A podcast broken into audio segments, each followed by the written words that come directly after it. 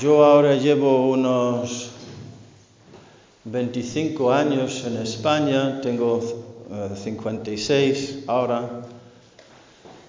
Y, o sea, vine a España con 31 años y suelo decir que antes de venir a España, de español no sabía nada más que las palabras siesta y fiesta y vino y a lo mejor toro y alguna cosa más. Sí, mi padre solía decir que los españoles deben ser un pueblo muy sabio, por eso de, de haber inventado la siesta, porque a él le gustaba echarse la siesta cuando podía.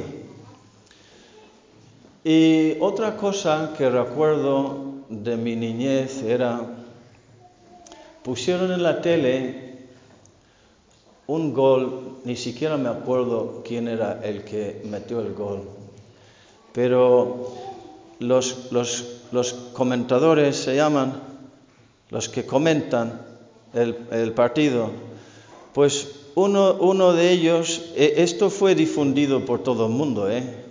Porque el tío empezó a decir, gol, gol, gol, gol, gol, gol, gol, golazo, gol, gol, gol, gol, gol, gol, gol, gol, gol, gol, gol.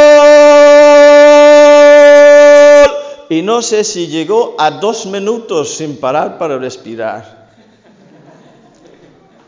Y recuerdo cuando lo pusieron en la tele, nosotros, yo y, mis hermanos y, y, todos mis amigos decíamos, jolín, que, que, que, que aburridos son los nuestros comparado con los, con, con los españoles.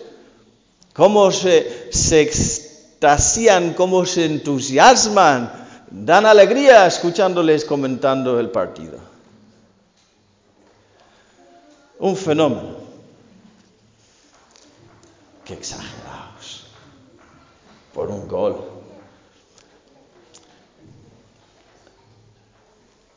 Hoy vemos algo, contemplamos algo que, que, deja todo eso completamente en la sombra. Tú ves un gol de esos que hace Messi o hace Ronaldo o, Ronaldinho o, o, o, Pelé o Maradona o cualquier, cualquier eh, acto de agilidad, de atletismo de esos y te quedas admirado. Pero yo quiero que sepáis, sobre todo los, niños y los jóvenes, que eso al final mmm, es una cosa, pues, pues vale, vale. Mm, lo admiras y, lo hablas, pero al final pues es, es, es un gol, ya está, en el fútbol. Hoy hemos visto cómo los tres subieron la montaña con Jesús y, vieron algo en Jesús que les hizo caer al suelo. O sea, no eran capaces ni de decir gol, ni de decir nada. Se quedaron, se cayeron al suelo. Hay momentos en la historia de la revelación que exigen una respuesta de postración y adoración. Postración significa pues tirarte al suelo o caer, caerte al suelo. Porque son, son momentos tan grandes que sobrepasan, incluso los evangelistas tienen problemas a la hora de contarlo porque se escapa a la realidad, a la experiencia humana se escapa, la, la palabra no llega. En uno de los evangelios dice, sus vestiduras se, volvieron blancas con una blancu, blancura que no, puede producir ninguna lejía conocida por el hombre. Es que una, es una comparación torpe. Pero está el pobre intentando, y yo tengo ahora el mismo problema, intentando comunicar que no puedo comunicarlo. Lejía. Habla de lejía. Dicen que solo han sido cinco personas que han experimentado esto. Eh, si os dais cuenta, en las otras apariciones de Jesús resucitado, después de, la crucifixión, eh, son, apariciones mm, discretas, su humanidad resucitada, ven sus llagas, pero no se caen al suelo. Pide un pez eh, asado, un pescado para comer y se lo come delante de ellos para tranquilizarles. Pero son apariciones, luego camina con los de Emmaus, luego está ahí para lo de la pesca milagrosa, eh, es el Señor, y, habla con ellos y tal, pero solo son cinco veces que Jesucristo, conocidas, ¿eh? hay más seguro, pero en la historia de la revelación solo son cinco veces, veces que Jesucristo se revela a alguien como Dios. Se revela siempre como Dios hombre, siempre pero dejando a alguien que, le vea en todo su esplendor divino, como le veremos en el cielo, para que caigamos al cielo y, no podamos decir nada más que santo, santo, santo es el Señor. Celebrando su grandeza y su amor y su belleza y su divinidad, son cinco veces, cinco hombres. Estos tres se caen al suelo, Pedro no sabe lo que dice, se, le va, se le va la onda, se dice. No, no, me acuerdo. Ahora lo estoy perdiendo también yo, el hilo. y los otros dos son, a ver si alguien sabe. ¿Alguien? Oye, Miquel, ¿qué tal? Qué alegría verte. Pues las otras dos ocasiones, los otros dos son San Pablo también se cae al suelo. Se cae al suelo. Está el tío con la cabeza llena de sus ideas, llena de sus planes homicidas, feroces, un fanático de la religión judía, de la ley, y, con un empeño y tal, y se, cae, se cae al suelo, y como un niño dice, Señor, ¿qué tengo que hacer? Completamente transformado. Y el otro es, no, no, no se cayó al suelo porque ya le habían tirado al suelo, ya estaba en el suelo cuando lo vio.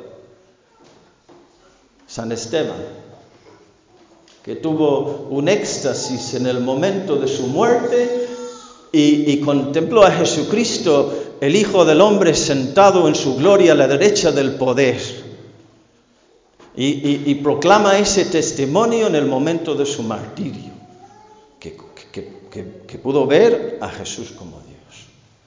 Luego, en, la primera lectura, también vemos que algo parecido le, pasó a, Abraham, porque Dios le saca afuera y le dice, mira al cielo y cuenta las estrellas, si puedes contarlas, así será tu descendencia. Siempre hay un plan de Dios de fecundidad, de dar vida y de dar amor. A, vosotros también. Tiene, para, para ti tiene ese plan, para mí, para todos. Que seas padre y madre espiritual de muchas almas que tengas una multitud de descendientes, que des vida y amor, no solamente los descendientes de la carne, sino todos los descendientes, todas las almas que Dios tiene misteriosamente asociadas a tu fidelidad a su plan, como Abraham.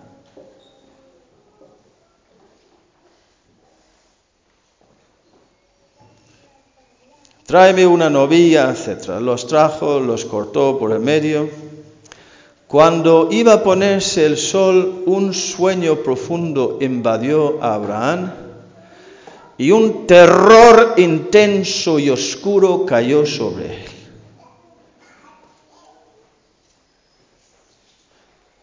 No era Jesucristo en este caso, pero Abraham también tuvo una experiencia de Dios y se cayó al suelo.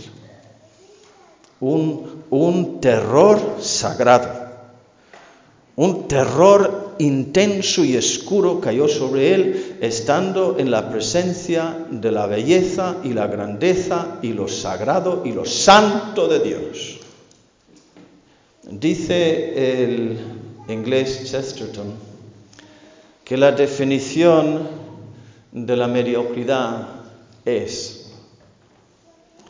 estar en la presencia de la grandeza y lo sagrado de Dios y no darse cuenta. Pasar por la vida como un tonto y, nunca darnos cuenta de que, pues de eso, de la grandeza y, y, de y de lo sagrado de Dios, su bondad, su belleza, su verdad, su poder, su poder su justicia, que la paga con su misericordia en la cruz. De modo que Jesucristo no es tu amiguete, Jesucristo es Dios. Y nos viene bien recordar en el camino espiritual también nuestro, de vez en cuando, que estamos en, la presencia de Dios.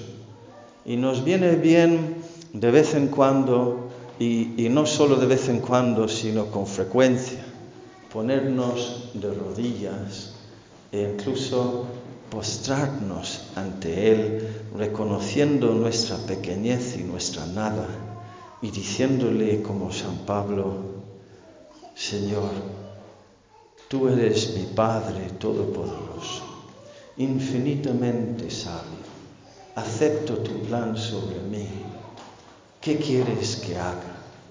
Habla, Señor, que tu siervo escucha. Lo único que te pido es que me enseñes qué tengo que hacer y luego, además de darme la luz, me des también las fuerzas para caminar contigo. ¿A dónde? Al Calvario. A la cruz y a la gloria. Si tú coges el cuarto misterio de cada, eh, de cada parte del rosario. A ver, gozosos, luminosos, dolorosos y gloriosos. El cuarto misterio de los, de los, misterios gozosos es la presentación del niño Jesús en el, en el, templo, que, que, que Simeón en un gesto sacerdotal, que es lo que yo voy a hacer ahora, coge de los brazos de María al niño y le presenta al Padre. Hay un movimiento hacia arriba.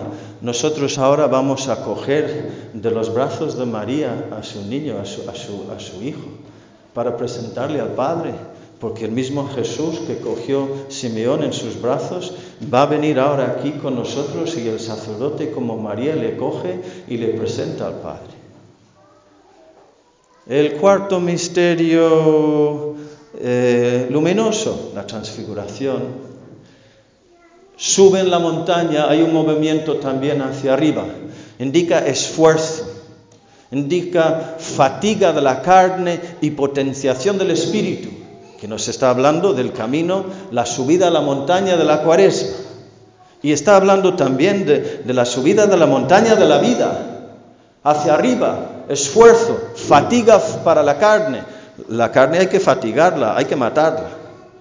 Hacia arriba. Y luego el cuarto misterio doloroso, Jesús con la, cruz a cuestas, camino del Calvario, subiendo otra vez. Y, y todos estos misterios, cada uno nos está hablando del otro, están unidos. Y tu vida tiene que ser un rosario, siempre hacia arriba, y el dolor, en el dolor hay gozo, y en el gozo también hay cruz. Y al final, el cuarto misterio glorioso, a ver, la asunción de nuestra Madre al cielo con el Señor. Y ojalá también contigo y conmigo, caminando por el gozo, por la luz, por la cruz, hasta la gloria. Que así sea.